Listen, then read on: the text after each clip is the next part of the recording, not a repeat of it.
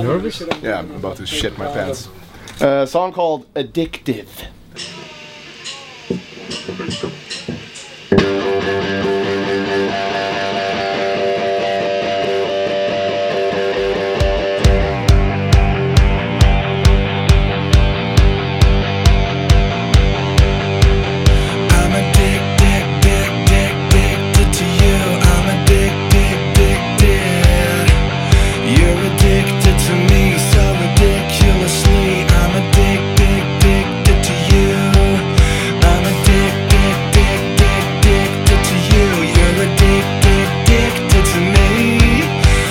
When we were writing songs for the last album already, that we, we really liked the disco beat as a foundation. Can't do it like you do it to me.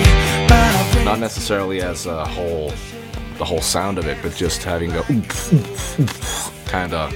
I just like the way it sounds, so we started putting it together. We did it with Tommy Gun, we did it on Full Steam Space Machine, which is a bit slower though, and we did it on a few songs on the last album. addicted.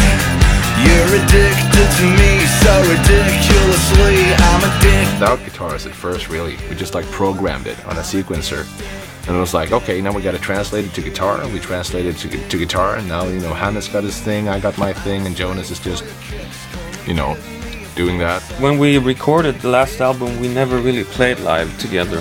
This time around, we have been on the road for like two years and we, we kind of got to know each other as musicians. We want to make sure that the live thing that is Royal Republic to kind of come across this time around. It's about uh, sex, drugs, and uh, love. I guess.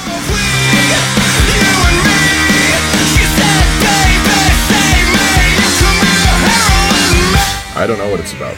I just write them. I just write them down. I sing them. That's that's my job.